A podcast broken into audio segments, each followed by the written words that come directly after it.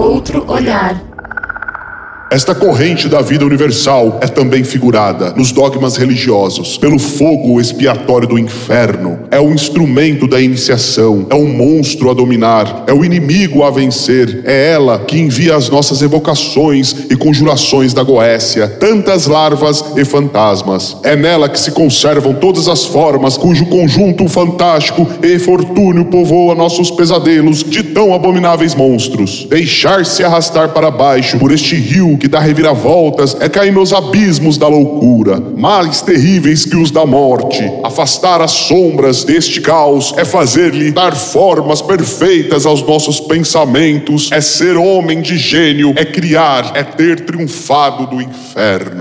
Olá, sejam bem-vindos. Eu sou a Emily. E eu sou o Fernando, sejam muito bem-vindos a mais um Outro Olhar. Neste episódio vamos tratar de desenvolvimento mediúnico. O que é o desenvolvimento mediúnico? mediúnico, mediúnico, mediúnico. Joy. Segundo a coluna espírita, o desenvolvimento mediúnico ele consiste num processo no qual o candidato a médium busca trabalhar certas habilidades que facultem o bom exercício da tarefa mediúnica, ou simplesmente aprender a dar um direcionamento determinado às suas faculdades, capacitando-se bem a administrar as percepções, suas sensações, não se permitindo ser manobrado por quaisquer desencarnados, conseguindo o devido controle sobre si mesmo. Já dentro da Umbanda, o desenvolvimento mediúnico ele é marcado pela incorporação, porque o desenvolvimento ocorre geralmente porque os médiums querem incorporar as entidades e depois você vai ter vários tipos de umbandas, né? Nós temos aí ramificações dessas umbandas e a gente vai ter conceitos antigos como que o desenvolvimento mediúnico ele deve acontecer porque você tem algum tipo de karma para pagar ou porque as suas entidades elas precisam de você para evoluir e assim por diante. Então o desenvolvimento mediúnico dentro da umbanda ele tem um conceito talvez um pouco diferente nesse sentido porque ele nunca cessa ele nunca para. Desenvolvimento mediúnico dentro da Umbanda é você estar em contato diariamente com as entidades e principalmente lendo, estudando e compreendendo com qual, eu vou chamar de presente, mas com qual dom você nasceu. Eu não gosto muito dessa palavra de presente, dom, mas é só para a gente entender e a gente contextualizar. E aí a gente consegue compreender mais ou menos como é feito o desenvolvimento mediúnico dentro da Umbanda. Ele não tem um preceito propriamente dito ou regras. Cada casa vai tratar o desenvolvimento mediúnico de acordo com a sua essência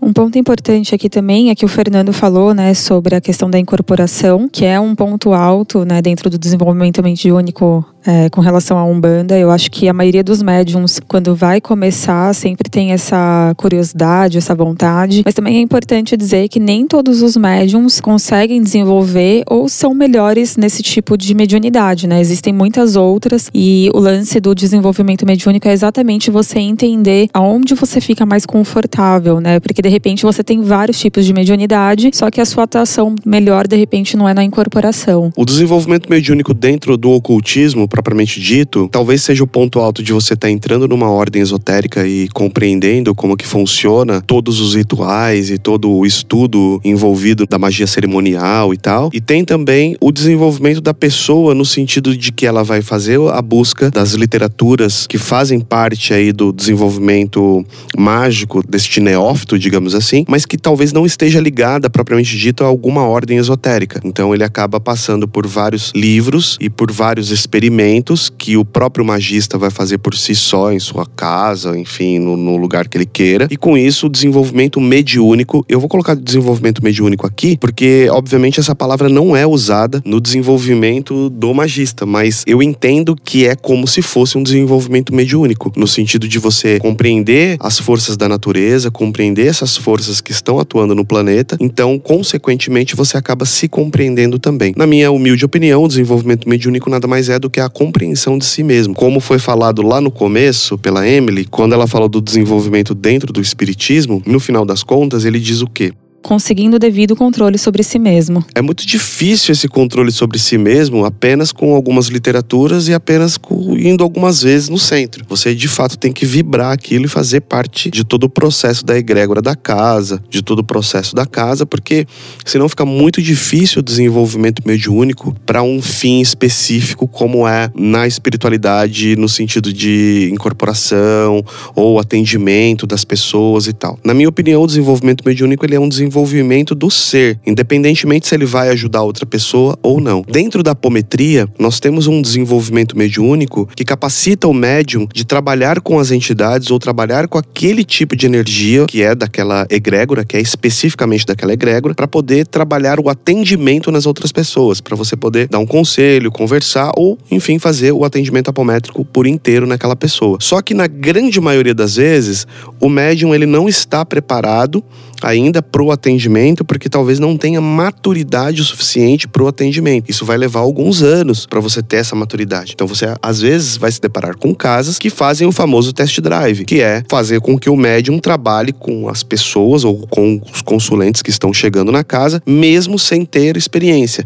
Isso é errado? Não sei. Isso é certo? Não sei. Cada casa vai adotar aí o seu sistema. Acho que a gente já passou rapidamente, assim, é, em outros podcasts sobre isso. A gente já passou por algumas casas, tanto umbandista quanto apométricas, que tinham exatamente essa prática, né? Na minha percepção, não é tão produtivo, mas é muito de caso a caso, pessoa para pessoa e médium para médium, porque tem pessoas que já nasceram médium, só falta dar uma lapidada, então é tudo muito fluido. Mas tem outras pessoas que não, e a gente já viu, por exemplo, atendimento onde um consulente, a gente entende, né, que quando o consulente está indo pedir ajuda, independente do local, a pessoa tá, tá precisando de alguma coisa. Então, às vezes pega esse tipo de médium que ainda não está lapidado, às vezes com medo de si mesmo, das interpretações das coisas que recebe, e acaba, em vez de auxiliar, acaba prejudicando mais ainda, né? Então, eu acho que o grande, o grande lance é ter essa percepção e entender, talvez, que, tipo, precisa de pelo menos um nível básico para que essa pessoa possa, enfim, conseguir falar com o atendimento com, com o consulente. O desenvolvimento mediúnico, por exemplo, dentro da apometria, ele visa, obviamente, esclarecimento de si mesmo e depois um esclarecimento a nível energético e espiritual para que você possa atender outras pessoas, porque o ponto alto da apometria é o atendimento de outras pessoas. Mas doente cuida de doente? Essa é uma questão interessante, importante, que talvez a gente devesse debater com mais frequência. Vou dar um exemplo muito simples. Na apometria, uma das primeiras coisas que a gente faz é o campo de força. Só que a gente não sabe exatamente quanto tempo a gente consegue deixar esse campo de força ativo ali no lugar aonde a gente vai fazer o atendimento. Para que serve o campo de força? O campo de força, ele é o famoso banimento, ele é como se fosse um RMP. Um RMP é um ritual menor do pentagrama para os ocultistas. Para os apômetras é a mesma coisa, só que a diferença é que vamos imaginar círculos, triângulos, ventos solares e tal, no intuito de você fazer uma proteção para que o médium não seja atacado por forças externas, para que não haja qualquer tipo de interferência externa no sentido de atrapalhar o atendimento que ali é feito. Então, através do campo de força, nós deixamos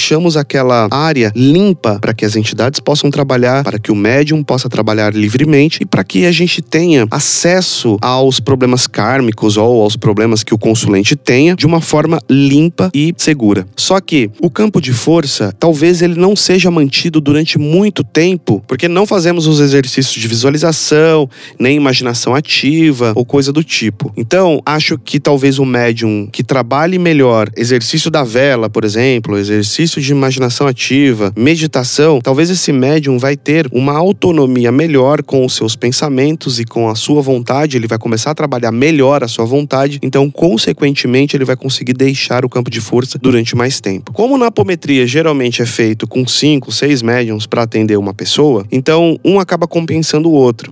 Talvez eu não tenha tanta experiência de deixar o campo de força durante muito tempo, mas talvez o meu coleguinha do lado tenha, talvez o outro tenha, assim por diante. Mas é importante destacar aqui como que uma prática meditativa, por exemplo, pode me ajudar na questão do campo de força, que é uma coisa primordial e simples dentro da apometria. Então, talvez nas escolas de apometria pudesse ser instaurado uma pessoa para dar aula de meditação, por exemplo, ou um ocultista que desse aula de imaginação ativa, que desse aula de exercício da vela, algum outro exercício de visualização. Então, acredito que falta um pouco destas questões para um desenvolvimento mediúnico um pouco mais brando. Um outro exemplo clássico e simples, vou tratar de uma pessoa. O quanto você sabe de psicanálise? Quanto você já leu Freud? Quanto você já leu de outros filósofos ou outros psicanalistas, enfim, outros pensadores do ramo da psicologia? Quanto você já estudou sobre isso para você compreender um pouco daquele que está ali sentado na sua frente? E isso, ao meu ver, também faz parte do desenvolvimento mediúnico. O quanto você já leu de outras vertentes mediúnicas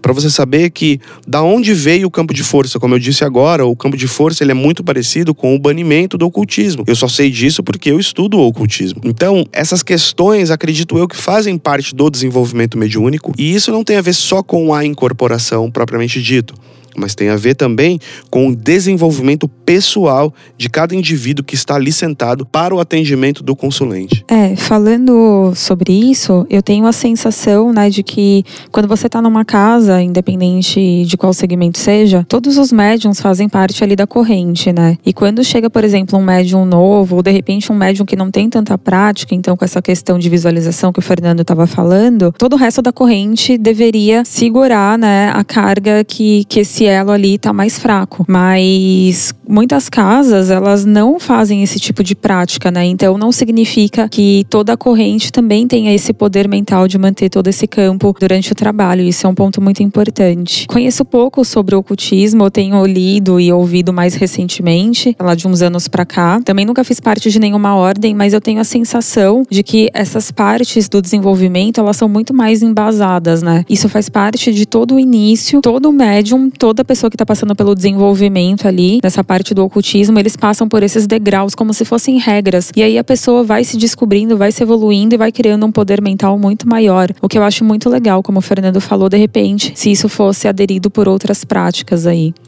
Exatamente.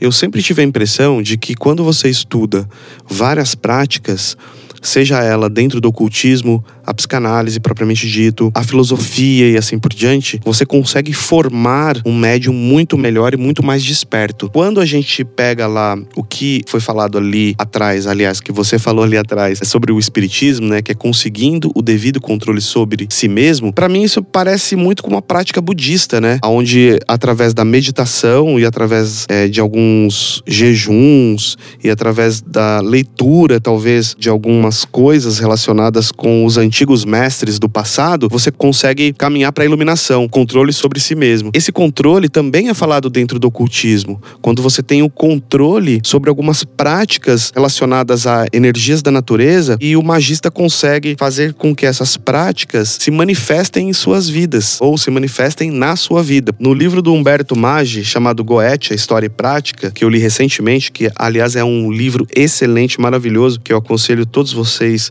lerem. O nome do livro vou falar de novo, é Goetia, História e Prática. O nome do autor é Humberto Maggi. Ele já começa o livro dele dizendo o seguinte, olha que interessante. É tolice para um homem orar aos deuses por aquilo que ele tem o poder de obter por si mesmo. Não precisa pedir para o Exu trazer para você, você não precisa pedir para Pombagira trazer para você. E a gente está acostumado com isso, né? Dentro dos centros de Umbanda, dentro das linhas apométricas, pessoas que chegam lá dizendo: "A minha vida tá uma merda e eu quero que se resolva com um passe de mágica". Não resolve. Mas por outro lado, a gente compreende de que forças externas também estão atuando, porque existe uma vibração e essa vibração acaba se afinizando e aí tem uma força externa. A entidade pode ajudar com isso, a apometria pode ajudar com isso, mas o desenvolvimento do ser é pessoal. Então eu acho que a prática do desenvolvimento mediúnico ela visa justamente isso, melhorar o ser. É, eu ia falar exatamente sobre isso, que tenho a sensação de que independente também de novo do segmento, a maioria das pessoas elas vão buscar alguma solução, né? Como se a casa espírita fosse um balcão de pedidos e você pede de repente dinheiro, amor ou qualquer outra coisa, né? Independente de das coisas estarem melhorando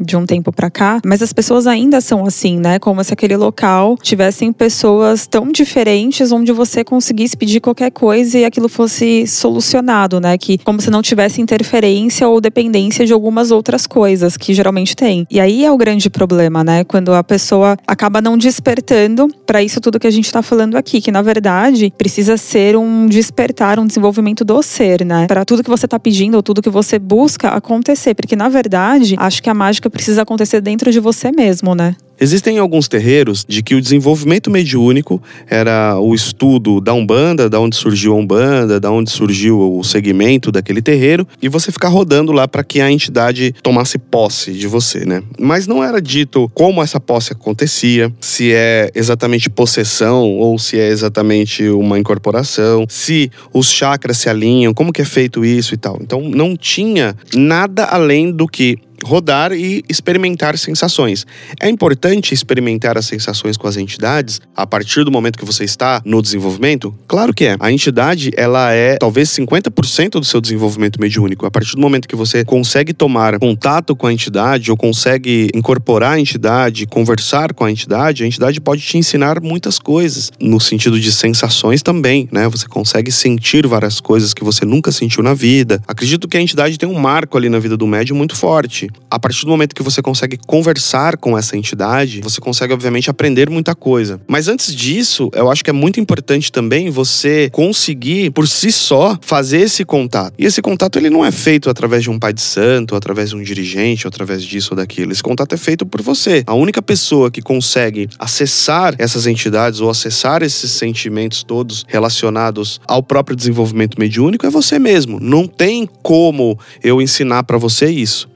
Mas se você for trabalhar, por exemplo, com a Umbanda, que é o atendimento direto com os consulentes, por exemplo, é uma coisa muito importante você também ler sobre psicologia, como eu já disse antes, né? Você lê sobre psicanálise, Freud, Jung, seja lá o que for. Porque é importante você entender o porquê que aquela pessoa veio buscar ajuda. Eu acho muito interessante abordar várias linhas relacionadas ao desenvolvimento humano. O desenvolvimento, por exemplo, no candomblé, ele é marcado por um período mais longo, né, do que nos outros segmentos espirituais. Conforme você vai concluindo aquela etapa, é marcado por uma ritualística e você segue para um outro nível, né? É muito interessante também como é feito dentro da categoria ali deles, todo esse processo. A pessoa precisa estar habilitada para poder aprender novas coisas. Na Kimbanda também, você tem vários tipos de Kimbanda. Você tem Kimbanda luciferiana, a Kimbanda Malay, por exemplo. Eu estava assistindo uma palestra, na verdade não é uma palestra, é uma videoconferência do Franz Meyer.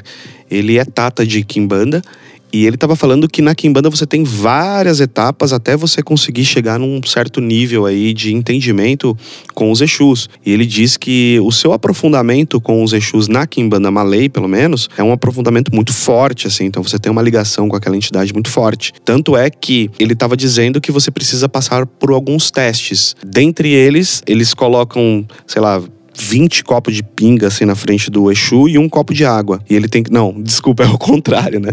Eles colocam 20 copos de água e um copo de pinga. O Exu tem que ir lá e pegar o copo de pinga, senão não tá pronto. Caminhar por brasa, tomar dendê fervendo. Ele até conta uma, uma situação de que teve um médium que incorporou um Exu, eles pegaram esse médium, levaram, levaram ele pro meio do mato, largaram ele, esse médium lá, incorporado no Exu, que eles chamam de virado, né? Virado no Exu. E aí esse médico tinha que voltar para casa, pé e não sei o que, enfim. Então, assim, tem vários testes que são feitos para você mostrar que você está apto a trabalhar de fato com aquela entidade. Eu acho interessante é, esses testes e acho, acho interessantíssimo como os desenvolvimentos mediúnicos nas mais diferentes linhas espirituais são feitos, porque você começa a perceber que tem muita gente que não está pronta para estar ali sentado na mesa e atendendo pessoas, e tem tantas outras que estão prontas, mas não estão lá atendendo pessoas. Sim, é verdade verdade. Eu acho que o grande lance é trazer essa, essa questão, né, pra individualidade mesmo, né? Você se perguntar, tô pronto. E assim, o que é estar pronto, né? Será que a gente vai estar pronto um dia? A ideia é só ser um pouco mais crítico, de repente procurar sempre aprender novas coisas, porque é o tipo de coisa que a, a fonte nunca seca, né? Sempre tem alguma coisa para aprender. Meu conselho sempre vai ser o seguinte: então leiam sobre psicanálise, eu adoro Freud, então eu sempre vou recomendar Freud e Lacan. Então vai pro Freud e Lacan, estuda bastante. Estude bastante ocultismo, seja lá o Franz Bardot, o Eliphas Levi, o Gom, que é o Geomebis, seja vários outros aí. Tem muita coisa bacana dentro da Goécia, por exemplo, que eu acho muito interessante. Acho que a Goécia, ela é um desenvolvimento pessoal bastante bacana no sentido de você se libertar de algumas amarras cristãs que a gente acaba vivendo. Aconselho sempre a estudar filosofia, história por aí vai. Quanto mais a gente estudar sobre essas questões, melhor o desenvolvimento do nosso ser, melhor o desenvolvimento da nossa personalidade. Quanto menos apegado a gente for à nossa personalidade, ao nosso ego, melhor a gente vai tratar o outro. Não é fácil, né? O desenvolvimento mediúnico, ele, ele é um pouco complexo, mas no final das contas, ele é necessário para que você possa buscar melhores entendimentos. E claro, né, esse entendimento, você tem que brilhar os olhos, tem que fazer parte de você. Você quer buscar essas chaves desses mistérios porque algo vibra dentro de você, porque você tá lá no seu coração. Você fala, meu, eu quero isso para mim, para minha vida. Não porque você vai ajudar o outro, deixar de ajudar o outro. Ajudar o outro é uma consequência. Primeiro você precisa se ajudar. Então, se isso faz parte da sua vida, essa busca, isso é um negócio que, que mexe com a tua alma, mexe com o teu ser. Você não tá preocupado em ajudar o vizinho, ajudar fulano, ciclano ou beltrano. Você está preocupado em se ajudar. Acho que é isso, gente. Eu espero que vocês tenham gostado. É, a gente trouxe aí uma variedade né, de informações de alguns segmentos que a gente conhece, às vezes não tão profundamente também, mas eu acho que é importante a gente sempre ler e agregar informações mais variadas, porque dessa forma a gente consegue ampliar muito mais a nossa mente, o nosso conhecimento e aí trazer, né, esse controle lá que a gente falou no começo para o ser. Então é isso, a gente fica por aqui. Um beijo, até a próxima. Valeu, gente. Um beijo até a próxima e por favor, se inscreva no canal, deixem seus comentários. A gente também está lá no Spotify e se você tem qualquer dúvida, por favor, envia lá pra gente no outro olhar espiritual@gmail.com. Um beijo. Beijo.